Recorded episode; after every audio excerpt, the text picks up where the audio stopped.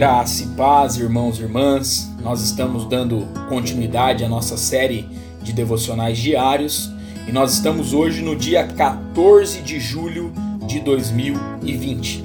E o tema proposto para nós hoje é Mefibosete. E o texto base para nós refletirmos juntos se encontra lá em 2 Samuel, capítulo 9, versículo de número 8, que nos diz assim: Então Mefibosete, né, se inclinou e disse: Quem é teu servo para teres olhados para um cão morto tal como eu? Irmãos e irmãs, Mefibosete, filho de Jonatas, era o único sobrevivente da família de Saul no reinado de Davi. Preste atenção nisso. Ele era aleijado de ambos os pés. Sua autoestima era tão baixa que ele se considerava um cachorro morto. Porém, Davi tipifica a graça de Deus quando busca Mefibosete e lhe oferece um lugar à mesa do rei. Alguns podem pensar: não me identifico com Mefibosete, estou vivendo um bom momento. As pessoas me apoiam e me incentivam.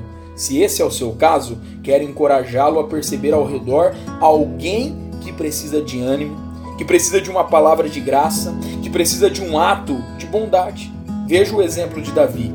Resta ainda, está lá em 2 Samuel capítulo 9, versículo 1, ele dizendo assim: Olha, resta ainda, porventura, alguém da casa de Saul para que use eu de bondade para com ele?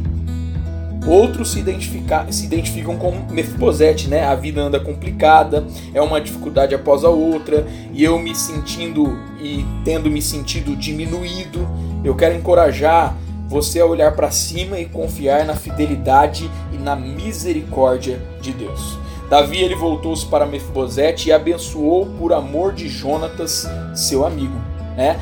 Deus continuou voltando-se para nós, né? Ele continua voltando-se para nós e nos abençoando por amor de Jesus, seu filho.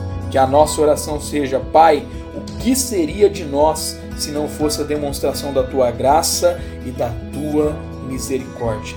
Muito obrigado, Senhor, por esse dia e pela tua presença sobre e através da vida de cada um de nós. Deus abençoe meu irmão, minha irmã, sua vida, sua casa e a sua família, em nome de Jesus.